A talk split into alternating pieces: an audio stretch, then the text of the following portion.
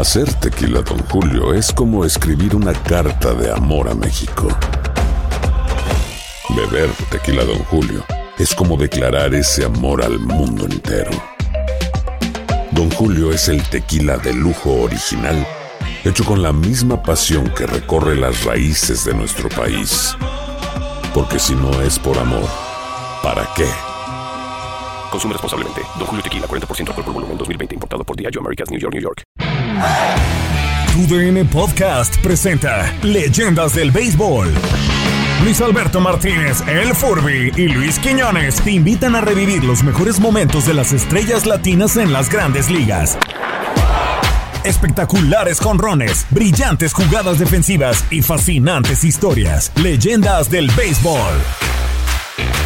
Hola, ¿qué tal? Les doy la bienvenida a este nuevo podcast de TUDN, producciones de TUDN Podcast en el béisbol, hablando ahora de leyendas del béisbol y leyendas latinas, la sangre latina que tanto brillo le ha dado al béisbol de las grandes ligas. Soy Luis Eduardo Quiñones y me estará acompañando mi tocayo y amigo Luis Alberto Martínez, el Furby. Bienvenido a este podcast, Furby. De Luis para Luis, qué gusto estar contigo, mi querido tocayo Quiñones. Bueno, eh, y, con el orgullo que significa el poder eh, dedicarle estos minutos a las grandes leyendas del béisbol latino y, que son muchas, la, gente que desde aquellos que abrieron el, camino, que abrieron paso para que hoy prácticamente el béisbol de grandes ligas esté invadido eh, y, con mucha justicia por el, talento latinoamericano que vaya, vaya que si cuando hay béisbol, evidentemente, nos permite disfrutar muchísimo de, la calidad y qué mejor espacio que aquí para, para, poder platicar de todos ellos. Así es, Furby. Y bueno, si nos vamos a mencionar nombres, son muchísimos, pero coincidimos eh, tú y yo cuando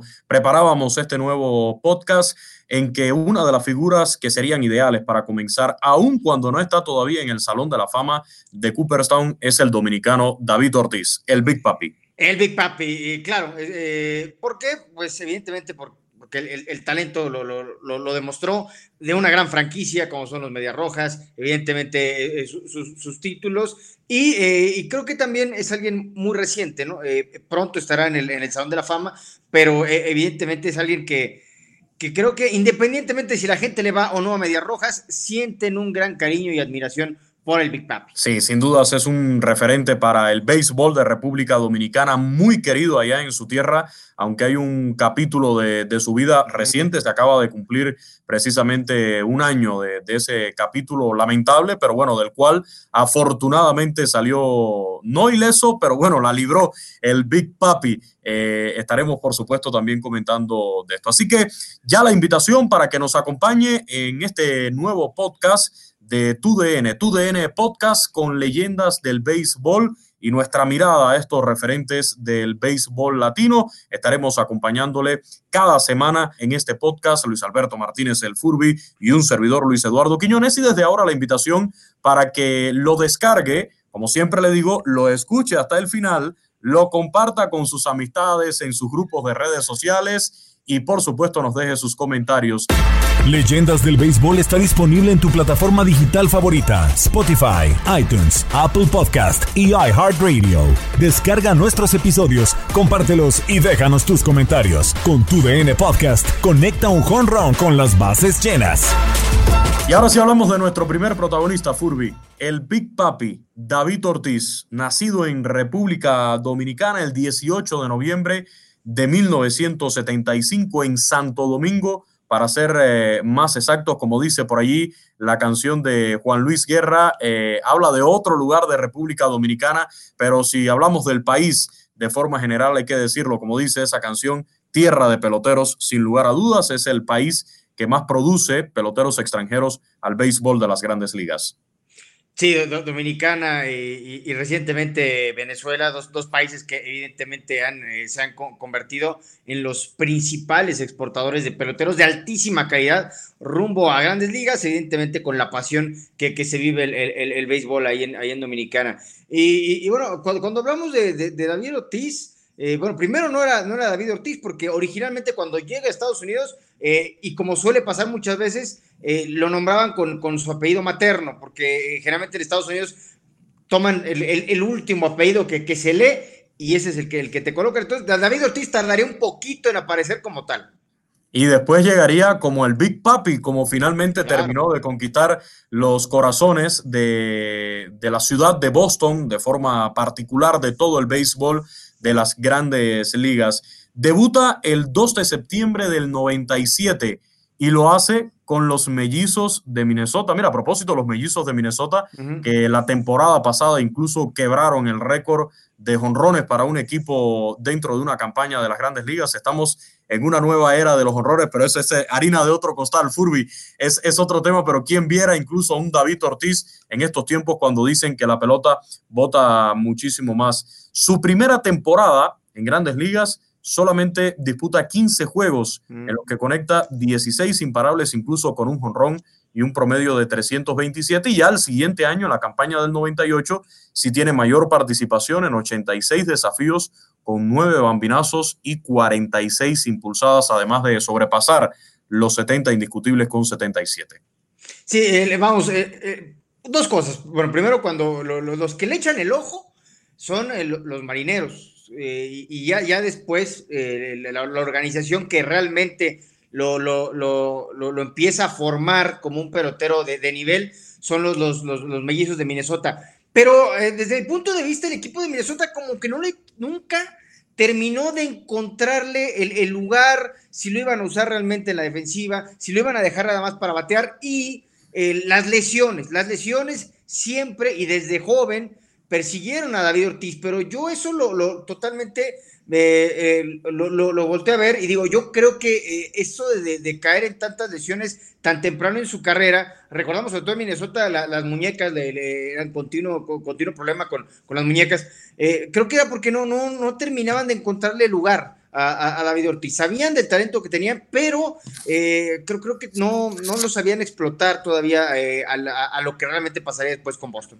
Y allí se queda en los mellizos hasta el 2002. Es hasta el 2002 cuando se queda con los mellizos. Y hay que mencionar ahora este año de transición, ¿no? Ya lo mencionabas cuando se va a Boston ya para el 2003, porque hay un nombre que es fundamental en esta historia y es el gran Pedro Martínez. Pedro Martínez, yo estaba leyendo eh, como una semblanza que hizo el propio Pedro cuando los Red Sox deciden retirar el número 34 de, David Ortiz en 2017. Y hay una semblanza de, Pedro Martínez, que además lo ha dicho en varias entrevistas, y él da el detalle que se encuentra David Ortiz en República Dominicana en un restaurante de mariscos y es cuando le dice, se entera de esta noticia que los mellizos eh, lo dejaron en libertad y dice, pues fantástico. Y David Ortiz le dice, ¿cómo que fantástico? Si no tengo dinero para llevarle a mi hijita que acaba de nacer, estoy en una situación económica complicada. Le dice, claro que genial, porque ahora te puedo llevar conmigo a los Medias Rojas de Boston. Sí, se lo ha agradecido. Eh, y, a la, fecha, eh, si hay alguna eh, ocasión donde públicamente Pedro y, el papi se, juntan, y, lo primero que siempre hace David Ortiz es agradecerle a, Pedro Martínez de que gracias a él se escribe su historia con, con, los, con Medias Rojas de Boston. E, evidentemente, Pedro, eh, en ese momento, a principios de la década pasada, era la, superestrella del picheo, evidentemente con el equipo de, de, Medias Rojas. Entonces, eso permite la llegada de, David Ortiz, pero llega un equipo que ya estaba armado para, para Serie Mundial, para, para pelear. En el, en el 2013 se habían quedado en, en la orilla con aquel cuadrangular de Boone pero ya estaban los Mediarrojas listos para, para poder desafiar a la, a la, maldición del bambino. ¿Y, qué equipo se encuentra David Ortiz cuando llega a, a Medias Rojas? Y, ahí viene el segundo gran agradecimiento que tiene el papi de su llegada a Medias Rojas. Primero lo que ya mencionabas, Pedro Martínez, y después a quien sería, digamos, su tutor en cuanto a, mejorar toda su cuestión de bateo y era Manny Ramírez. Eh, llegar a un equipo donde estaban ese, tipo de figuras, ese tipo de, de, caballos, ese tipo de monstruos. Eh, y, David Ortiz, que lo ha declarado, llega con la humildad de decir, bueno, si ya estoy aquí, pues lo primero que tengo que hacer es aprender. Sí, de acuerdo, de acuerdo. Y, qué bueno que llegó con esa apertura también, ¿no? Porque eh, también se da esa buena comunicación, el hecho de ser latinos, de ser dominicanos, de conocerse, porque, Furby, hay algo que hay que aclarar. Eh, por ejemplo, yo recuerdo que hace unos días hemos hablado en otros podcasts, en otros programas, del tema de, Jackie Robinson, el legado de Jackie Robinson, del propio Roberto Clemente, pero hoy en día, y hay que conversar con, con, peloteros latinos que llegan a las grandes ligas. Hoy en día todavía hay problemas de discriminación dentro de MLB. Eh, hoy en día los peloteros latinos llegan y no la tienen del todo así fácil eh, a la hora de llegar a un, a un dogout. Y yo, por ejemplo, escuchaba ahora en estos tiempos de pandemia, ¿no? Que hay tantos Instagram Live, que hay tantas publicaciones del recuerdo. Yo escuchaba una entrevista con Alfonso Soriano y, y él comentaba un poco las cosas que tuvo que vivir cuando llegó a los Yankees de Nueva York eh, y el apoyo que recibió de peloteros como Derek Jeter, de ahí la grandeza de un Derek Jeter, pero sí situaciones que se encontró dentro de, del clubhouse, dentro del equipo y que afortunadamente pudo, pudo sortear.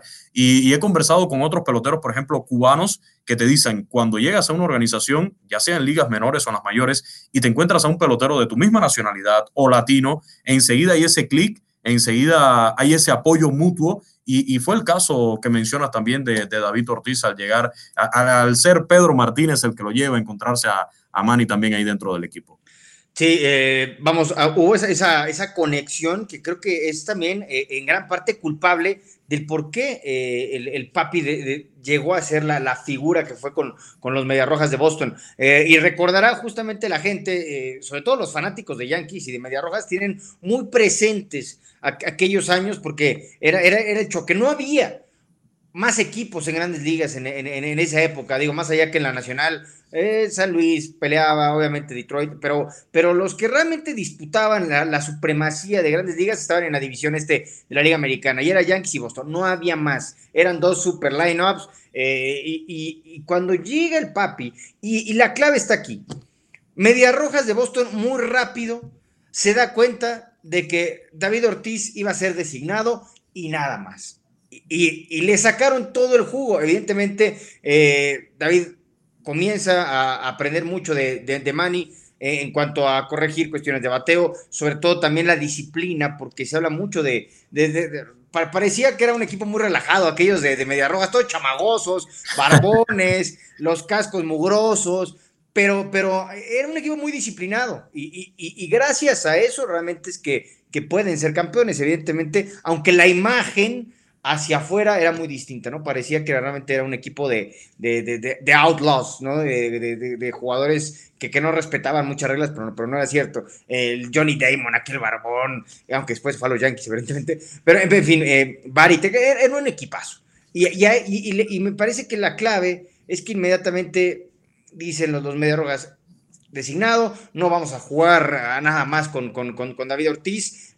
su, función principal es eh, batear y que lo cuidemos para que no vuelva a tener ese historial de lesiones que, que, lo habían, digamos, marginado muchísimo en sus primeros años en, grandes ligas.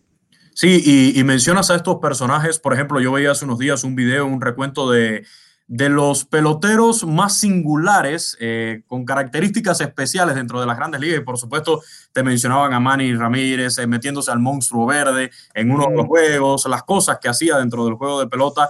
Y, nos vamos a un Pedro Martínez, y, igual veía una entrevista hace poco con él, muy relajada, por cierto, y decía, no, eh, a mí el, el, que tocara un pelotero de, de, los Red Sox sabe que después venía el pelotazo para uno de su equipo. O sea, eran otro, otro béisbol que muchos piensan que no ha cambiado mucho, pero sí, sí han cambiado algunas cosas de esa época del béisbol, de, de, esa década comenzando eh, este milenio, ¿no? los 2000 a la actualidad, hasta que estamos al, al, 2020, han cambiado algunas cosas y podemos decir que era un béisbol un poquito, un poquito diferente. En total, eh, el Big Papi regresando ya con, con David Ortiz después de esta panorámica, ¿no? De lo que eran esos medias rojas de Boston. 20 temporadas en las grandes ligas Furby, 14 de ellas con los Medias Rojas de Boston. Eh, repasar un poco de, forma general, a, grandes rasgos, este recorrido del Big Papi de, desde 1997 al 2016 en grandes ligas, un averaje histórico de 286 con 541 jonrones, 2.472 eh, hits, 1.768 impulsadas y 1.419 carreras. Ahí está el balance estadístico del Big Papi pero hay que hablar de años en específico, ya después de su llegada a los Medias Rojas de Boston, y esos años yo creo que sin duda marcados 2004, 2007 y 2013, las tres series mundiales, pero en especial esa del 2004, eh, después de una serie de campeonato histórica ante los Yankees de Nueva York, viniendo de atrás en ese 3-0 en el que estaban, rompiendo la famosa maldición del bambino que ya tú mencionabas a Furby, y con un Big Papi que fue el MVP, el jugador más valioso de esa serie de campeonato contra los eternos rivales, los Yankees. Sí, eh, había, demasiadas cosas en juego, ¿no? Decíamos, aquellos 2003, 2004 eh, eran, eran, los dos equipos que dominaban la gran carpa. Eh, un año antes, los, Yankees los habían humillado, ya lo decía yo con aquel cuadrangular de, de Boone en, en, Yankee Stadium, se acababa la, la, serie. Y después vino toda esa magia que, que involucró aquella serie del 2004 donde Big Papi termina siendo el, recién llegado a los Medias Rojas, pero que termina jugando un papel importantísimo dentro de aquel eh, line-up que ya destacábamos, ¿no? Lleno de, de, de superfiguras, pero eh, no, no, no en balde le, llaman el, el, bateador clutch más importante que ha existido en la historia de los Medias Rojas. Y miren que qué nombres han pasado por los Medias Rojas, pero en, en, esa serie frente a Yankees quedó más que claro, ¿no? Aquellos batazos en, en ya en extra innings. Primero, y, todos para evitar la, la eliminación, porque recuerden que ya eh, Medias Rojas 3-0 abajo, empieza a, sacar tierra prácticamente de la tumba eh, de, forma milagrosa eh, y, tiene cuadrangular en, lo que fue la, eh, los, extra innings y después aquel batazo que obliga al, viaje de regreso a, Nueva York. Que, lo recuerdo bien porque se lo hizo a un mexicano, a Esteban Loaiza, aquel que impulsa, que impulsa a Johnny Damon, y, si no mal recuerdo, era ya, la entrada 14 en, aquel partido, cuando Media Rojas gana y obliga que la serie se vaya, se vaya de, de, nuevo a Nueva York, pero ya con ese, con, digamos que con ese regreso, donde ya estaban a un juego de empatar a, Yankees, ya la ventaja de Yankees ya no contaba, ya creo que ya en ese momento eh, la inercia de la serie había cambiado totalmente para el lado de Media Rojas después de lo que se había vivido en Boston, particularmente en extra innings. Así es, Furby, como, como bien relataba, fue ese juego 4, ¿no? Con la serie 3-0 eh, en, en extra inning ya es cuando David Ortiz deja atendido a los Yankees de Nueva York precisamente con un honrón de, dos carreras. Esa victoria fue seis carreras por cuatro. En el juego cinco, igual lo que mencionabas en la entrada 14, efectivamente, fue en la, en la entrada 14, se vuelve a, a convertir en el héroe del, del, choque David Ortiz con un hit al jardín central para el 5-4 y es cuando obliga entonces el regreso a, a, Nueva York. Y en el sexto juego, después de la victoria de, de Boston 4 por 2, van al séptimo desafío el 20 de octubre del 2004. 20 de octubre de 2004 se soltaron a batear, ya no había quien parara a esos medias rojas de Boston y precisamente David Ortiz conecta un jonrón de dos carreras en la misma primera entrada para ya darle el paso al clásico de otoño, sentenciar las cosas y, ya después en la serie mundial eh, terminar barriendo a los Cardenales de, de San Luis, eh, logran esa primera serie mundial, eh, dejan atrás la maldición del bambino. En total, en esa serie de campeonato de la Liga Americana, donde el Big Papi fue el más valioso contra los Yankees, viniendo de atrás en el, en el 3-0, Termina el Big Papi de 31-12, 12 eh, imparables en 31 turnos, 3 honrones, 11 remolcadas, 6 anotadas en, en, los 7 desafíos. Increíble lo que hizo el, el, Big Papi en esa serie de campeonato para llevar a, a los Red Sox a, al clásico de otoño. Fue, el motor, David Ortiz, de, ese regreso histórico de, de, de, Rojas. Así de sencillo y así de simple, en, en una serie que, que estuvo llena de, de momentos, de, de, cuestiones rarísimas, de, de magia, de, anécdotas. Digo, entre cada vez que veías que, que, venía el plato David Ortiz, sabías que, que, algo, algo va a pasar y, que o se la va a volar o va a dar el imparable. Eh, los Yankees no, no, lo querían ver a, a, David Ortiz, así de sencillo.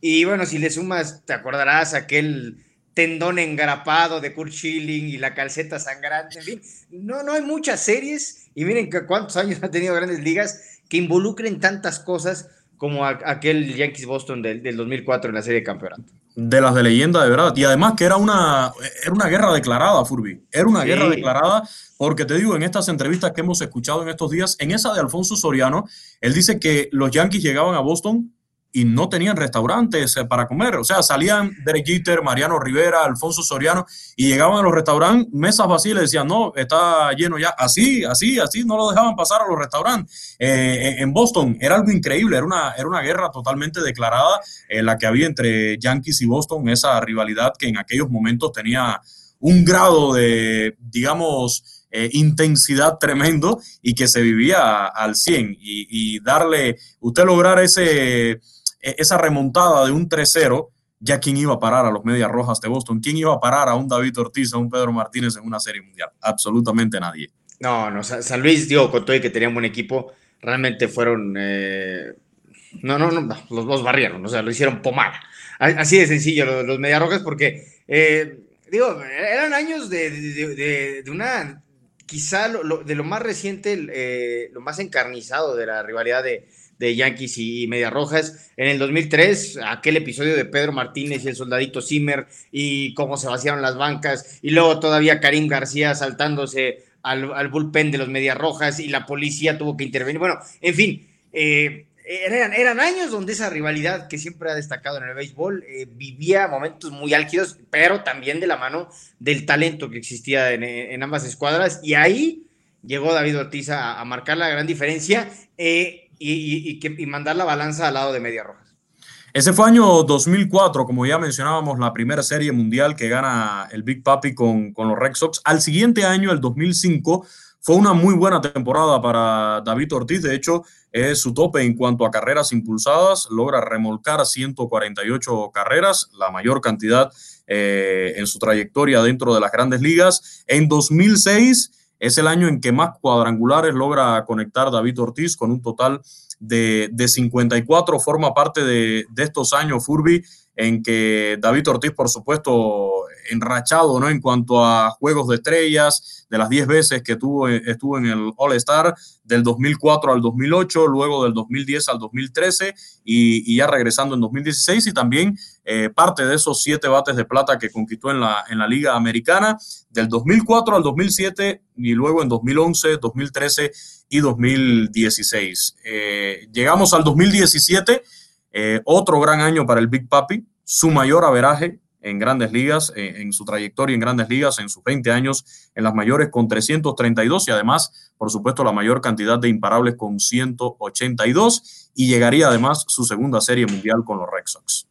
Sí, bueno, eh, digo, hay, que, hay que destacar que, que, David es, es, de llamar la atención cómo siempre se mantuvo en un nivel tan alto eh, y evidentemente con la exigencia que ya eh, en esos años significaba estar en una escuadra tan competitiva como, como Boston.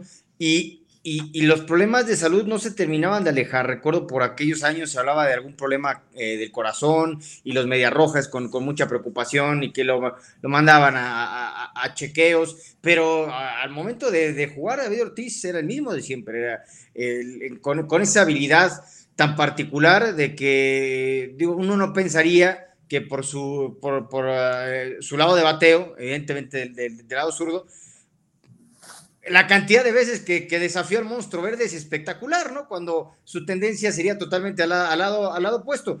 Ese era el poder que tenía David Ortiz y por eso era tan, tan, tan respetado por los rivales. Si necesitaba un hit, te daba hit. Si necesitaba volársela, no importaba si a qué lado tuviera que ser. Era un bateador pues simplemente intimidante, un bateador completísimo. Así es. Y llegamos después de esa serie mundial del 2007, el otro año clave, el 2013, Furby, eh, otra serie mundial para, para el Big Papi, eh, ganada con los Medias Rojas de Boston. Tres series mundiales con el mismo equipo es algo para destacar. Y además porque en esa serie mundial el Big Papi termina siendo el jugador más valioso del clásico de otoño. Eh, termina en esa serie mundial en cuatro juegos, eh, bateando para 688, un promedio de, de, 688 con siete carreras anotadas, seis remolcadas, dos honrones, par de dobles. Eh, en un total de, de, seis juegos. Increíble otra vez la labor del Big Papi en 16 turnos, conecta 11 indiscutibles eh, David Ortiz, pero además ya ahora sí consagrándose ya sin duda alguna como una gran figura de la ciudad de Boston, ya terminándose de echar en el bolsillo a, los fanáticos de, los Red Sox. eh, convirtiéndose, yo, yo, yo me arriesgo a decir, en, en leyenda de esta, una de las organizaciones más tradicionales dentro de las grandes ligas. Ah, es una leyenda y, eran tan dominantes los Medias Rojas que realmente ninguna de esas series mundiales, las dos contra San Luis o aquella del 2007 frente a, frente a Colorado, en, ninguna realmente los, los Medias Rojas fueron desafiados en la, en la serie mundial. Realmente, eh, una vez que, llegaron ahí, eh, se sabía que iban a ser campeones. Eh, no, no habría, no, no había cómo, cómo buscar quitarles eso. Era mucho más difícil en esa época para, para Boston llegar a la, a la, Serie Mundial como tal, por la competencia que había en la Liga Americana, y una vez ya llegando al Clásico de Otoño, se sabía que, que Mediarrogas iba a ser campeón, y, y en todas esas lo, lo, demostraron. También lo hicieron contra Dodgers, aunque ya, ya no es parte de la historia el, el papi, ¿verdad? Pero en, esas tres que, que, mencionas, 2004, 2007 y 2003, de hecho, en, en el 2004 yo creo que el único enemigo que tenían los Mediarrojas era el fantasma del bambino, porque San Luis nunca lo fue.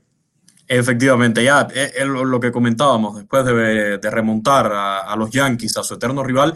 Aunque fíjate que eso a veces es peligroso, Furby, porque a veces un equipo, cuando es en una fase, por llamarlo de alguna forma, semifinal, como suelen ser las series de campeonato, ¿no? Antes de la serie mundial, que viene siendo como la gran final. A veces en semifinales o en, o en cuartos de finales hemos visto equipos que, que logran superar esa gran barrera, ese gran obstáculo, a ese gran rival que parecía invencible y como que ya se sienten campeones y, que el objetivo se cumplió, pero no fue este el caso, o sea, vencen a los Yankees y por supuesto van con todo ya a completar el trabajo en la, en la serie mundial y fue el caso de, de estos Red Sox del Big Papi, tanto de, del 2004, 2007 y el, y el 2013, ya como tú bien decías, que en el clásico de otoño no tuvieron prácticamente rivales. Concluye la, la carrera del, del Big Papi eh, después de 20 años, en 2016, pasando a ser eh, inmortalizado incluso por, por, los Red Sox. Eh, en el 2017 retiran su número 34, número legendario.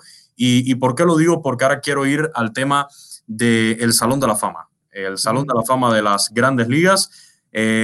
muchos consideraron en su momento que el tema que ya mencionabas hace un rato del bateador designado, al ser bateador designado, pudiera ser un obstáculo para David Ortiz en su carrera hacia Cooperstown.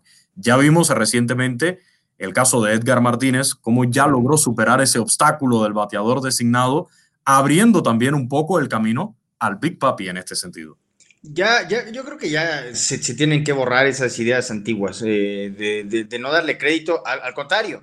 Yo, yo, creo que los números de, David Ortiz como designado, eh, que fue la, la, mayor parte de su carrera, es, muchísimo mérito el, no estar eh, en, el, en el juego la mayor parte del tiempo, pero que cuando tienes tu oportunidad seas tan efectivo como, como lo hacía David Ortiz, a, mí me parece al contrario, ¿no? nada, nada le puedes demeritar, sino, eh, vamos, tienes que aplaudirlo, tienes que enaltecerlo. Y, y, vamos, tan, tan es así que ya se tiene que borrar eso que, que, yo, a mí no me sorprendería que en un futuro muy cercano en, la, en la, Liga Nacional eh, la situación del, del, del, del designado se, se, vuelva también ya, sobre todo para la próxima negociación con, con, con, con los peloteros. Es muy probable que, que, que, la, que se mude el designado a la Liga Nacional y entonces todos los que defienden el béisbol antiguo y que justamente son críticos de esta situación, ¿qué van a poder decir? Yo, yo creo que, que al contrario, cuando eres tan efectivo a lo largo de tantos años eh, en, tu bateo siendo designado, me, merece, merece que te pongan en un pedestal y, yo no veo ningún obstáculo para que el papi esté en, en, Cooperstown. De hecho, ahora con, esta, con este tema de la pandemia y las variantes que está buscando Grandes Ligas, uno de los temas es ese, o sea, ya colocar el bateador designado universal tiene muchos detractores, a mí ni me agrada ni me desagrada, para serte sincero, Furby. ¿eh? Yo soy conservador en el béisbol en algunas cosas. Sé que hay pitchers que les gusta batear.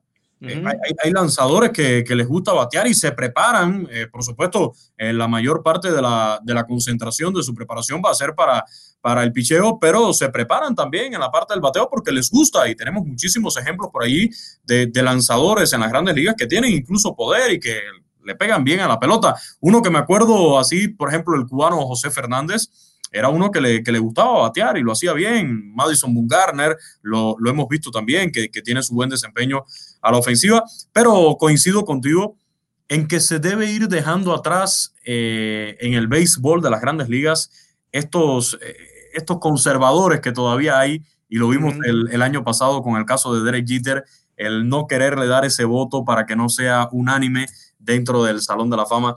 Es difícil, es difícil poder eliminarlo porque eh, sabemos que son personas incluso que llevan muchísimos años en, en el medio del béisbol y que quieren mantener estos criterios, pero yo estoy de acuerdo contigo. Para mí, al primer año, el Big Papi debe, debe acceder a, a Cooperstown, sin dudas. Si, si, no entra el Big Papi, entonces ¿quién? ¿no? O sea, si, si, no, es, si no es unánime Jeter, entonces ¿quién?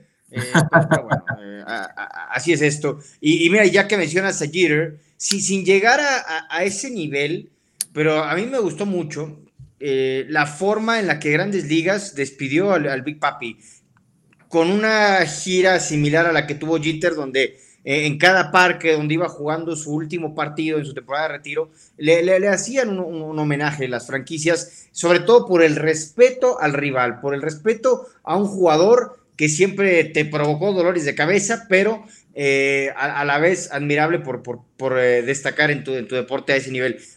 Repito, no fue como, como lo de Jeter, es cierto, pero también el Big Papi en eh, cada parque que se fue despidiendo tuvo homenajes muy bonitos de, de, parte de quienes habían sido sus rivales durante tantos años.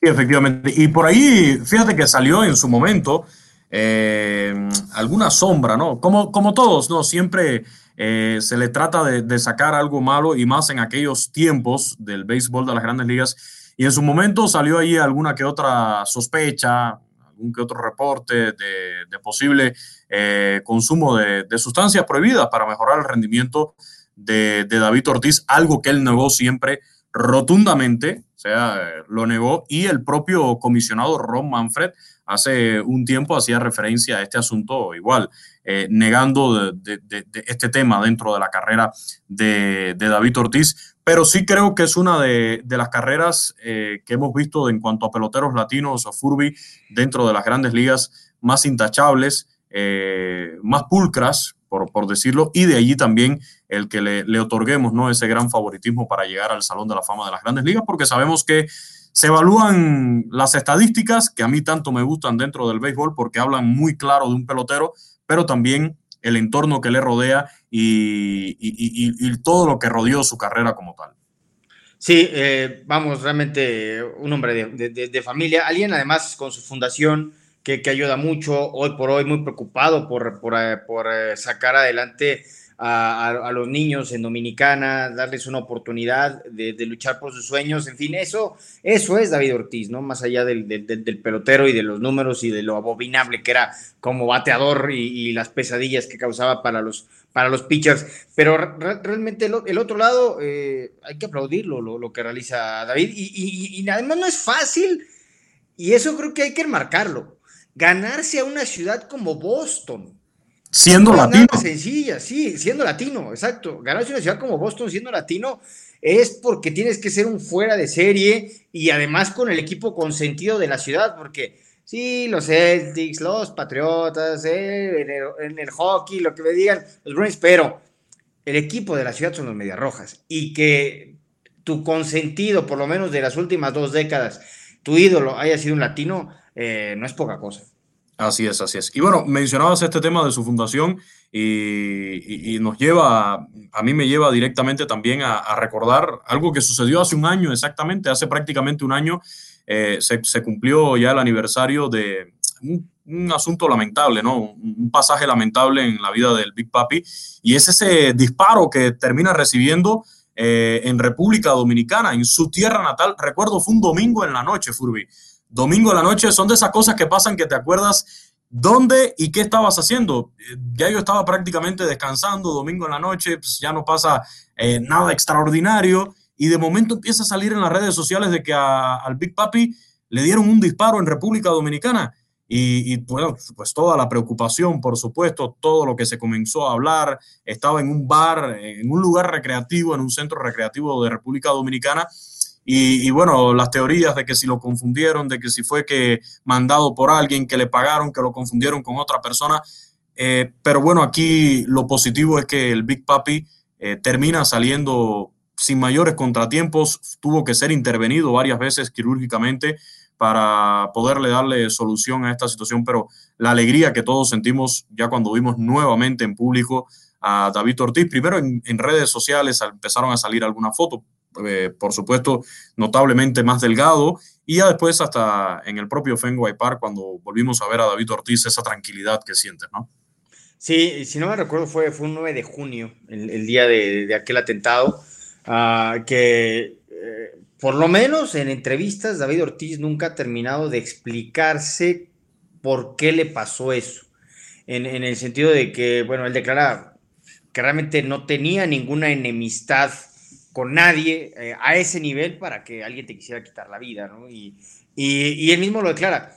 Si, si, yo hubiera sentido inseguridad al ir a, República Dominicana, pues hubiera traído gente, ¿no? Como ahora ya evidentemente lo tiene que hacer, si, si vuelve a, República Dominicana, traerá cuerpo de seguridad, en fin, no te vas a volver a arriesgar, aunque él, él ama su tierra, pero cambian las formas.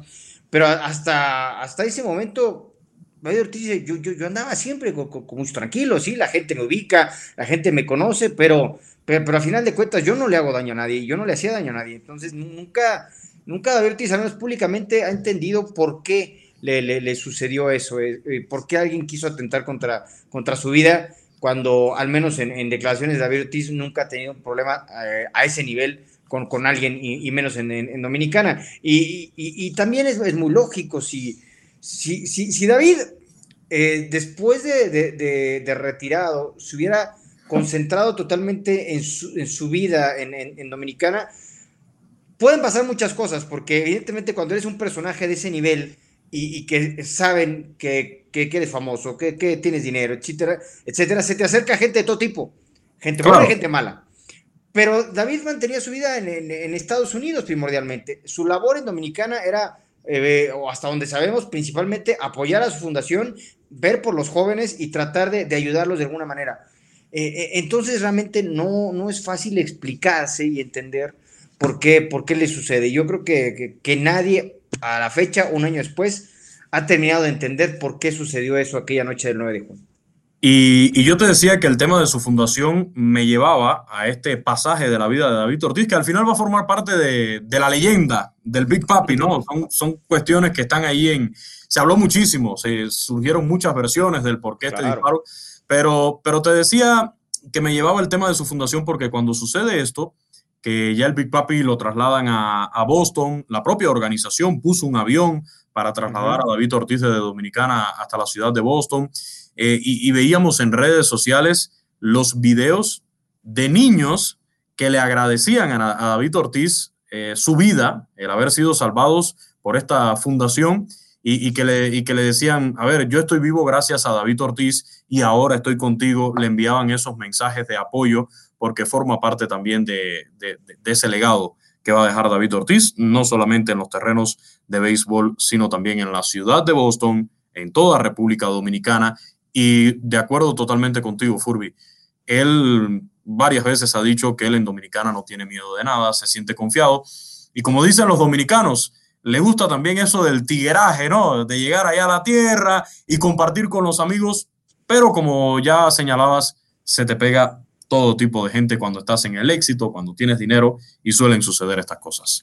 Sí, cuando eres una, una figura de ese nivel, eh, que, que, destaca además en, la actividad que, adora la, población de un país. Ah, es, evidente que vas a ser imán de, todo tipo de personas y eh, es algo con lo que David evidentemente ya tendrá que, manejarse con, mucho más cuidado y que no deja de ser un pasaje muy triste porque cuando vives fuera de tu tierra, si hay algo que disfrutas es el día que puedes regresar es el día que puedes convivir con la gente que te vio crecer, con la gente que te vio, en, este caso, pues cuando todavía no eras nadie. Y, que vuelves de alguna manera a, poder eh, ser aquel mismo joven, aquel mismo niño y, charlar de aquellos recuerdos y, que ahora por una situación tan lamentable como esa eh, cambie así tu vida y sobre todo el poder, eh, porque al final no va a ser igual, por más que David sí, claro. adora República Dominicana, sabemos que no va a ser igual, el, para él al menos, el poder regresar a, su tierra. Varios son los jugadores, eh, Furby, que hay hoy en día latinos, hablando de peloteros latinos, que, que, son como un espejo de, David Ortiz. Y si nos vamos a los dominicanos, no sé, me viene a la mente a un Juan Soto, que ya demostró su carácter en una serie mundial, eh, en una postemporada importantísima con los Nacionales de Washington, donde ni siquiera eran favoritos. No sé, me viene a la mente un Juan Soto hablando de, dominicanos como tal, pero por supuesto hay muchísimos otros peloteros jóvenes. No sé si ves alguno de los latinos que se te parezca un poco a David Ortiz, que crees que, pueda llegar a ese escalón donde está David Ortiz. Es difícil, eh, es difícil porque al final lo que, lo, que destacaba a, David, incluso sobre grandes figuras de aquellos medias rojas que ya, que ya platicamos, es, su consistencia, es el, responder en el, en el, momento, en el momento clave. Quizá el que más yo pensé, y, que ya, ya no se dio, evidentemente, pero que yo pensé que podría haber tenido esa, esa cercanía, sobre todo por, por su carisma, incluso también por, la, por, por el físico, pues era el, panda, ¿no? Sandoval. Eh, Pablo Sandoval. Y, que, y que se había ganado a la ciudad de San Francisco, pero no, no, no pudo encontrar, a pesar de que ya, ya, era un consentido, de que había sido importante en, las épocas de, de, títulos de, de, gigantes de 2010, 2012, 2014, pero no encontró esa consistencia de, bateo, no encontró esa consistencia de, mantenerse siempre a tope en los números. Y, eso es lo que hay que aplaudirle y reconocerle a, David Ortiz, ¿no? Porque Sandoval fue muy importante en algunos momentos, evidentemente sí con, participación en la defensiva, pero no tuvo esa consistencia por tanto tiempo. Y, eso es lo, que, lo más difícil, me parece, de poderte comparar con el papi. Y que además, eh, hablando de, David Ortiz y de Boston, a Pablo Sandoval en los Red Sox le fue fatal, o sea, para nada bien, eh, ya después regresa a mis gigantes de San Francisco, eh, aclaro, a mis gigantes de San Francisco de toda la vida. Eh, es un pelotero importante, más aún en esas series mundiales de, la década ya del, 2010 de, de, los gigantes, 2010, 2012, 2014, pero sí, no llega. Yo veo estas figuras jóvenes, eh, no sé, a, Juan Soto te lo comentaba, eh, un Ronald Acuña Jr. hablando ya de, mm. Venezuela, pero tienen un camino muy, pero muy largo todavía por andar en las grandes ligas. Y, son dos factores eh, muy importantes, creo yo, para poderte comparar con un figurón de este tamaño. No, lo que ya mencionaba, de, mantenerte tantos años en, un nivel fuera de serie. y otra cosa, el convertirte en el símbolo de un equipo, que es tan difícil hoy en, grandes ligas, en cualquier oportunidad, eh, los equipos te sueltan, no importa si hayas tenido cuatro o cinco años buenos, eh, te cambian y debes de ser alguien demasiado arraigado y ya con un valor muy específico para la tribuna, de, para que un equipo no te cambie. Y, es la historia del papi, ¿no? Nomás llegó a Medias Rojas y, fue, fue, fue un amor eterno. Así es. Y bueno, Furby, ya nos vamos despidiendo, pero vamos a regresar a República Dominicana, al menos virtualmente aquí en este podcast. Eh, estaría bueno llegarse por allá por República Dominicana en algún momento a, disfrutar del buen béisbol que tienen allá en la Lidom, alguna que otra serie del Caribe y, ¿por qué no?, eh, a, los otros encantos que tiene Dominicana. Pero por supuesto que virtualmente en este podcast estaremos regresando a la Quisqueya eh, porque ya mencionábamos eh, el Pedro Martínez, hay que hablar de Albert Pujols, hay que hablar de Adrián Beltré, hay que hablar de un Juan Marichal, así que son varios nombres que estaremos abordando aquí en este podcast de leyendas del béisbol latino. Eh, TUDN Podcast, una producción de TUDN Podcast eh, que estaremos regresando ya próximamente. De verdad, vamos a disfrutar muchísimo el, platicar de, todos esos personajes y sobre todo de que ustedes nos escuchen y, claro que en redes nos sugieran ¿De quién quieren que, un podcast evidentemente se hable? ¿De qué personaje les gustaría que, recordáramos habiendo realmente una enciclopedia entera de peloteros latinos que han destacado en grandes ligas? Sigue a nuestros anfitriones en redes sociales, arroba Luis El Furby y arroba Luis Quinones 90-bajo en Twitter. Sé parte de la conversación y déjanos tus propuestas de leyendas del béisbol. Haz un gran fildeo con tu VN Podcast. Escuche el podcast hasta el final, descárguelo, compártalo con sus amigos y déjenos sus comentarios de siempre. Muchísimas gracias, Tocayo. Abrazo, Tocayo, de Luis a Luis, para hablar de béisbol. ¡Qué belleza! Los esperamos la próxima semana en una nueva producción de TUDN Podcast, Leyendas del Béisbol Latino. Gracias por acompañarnos en este recorrido beisbolero. La invitación está abierta. Te esperamos en un próximo episodio de Leyendas del Béisbol, una producción de TUDN Podcast.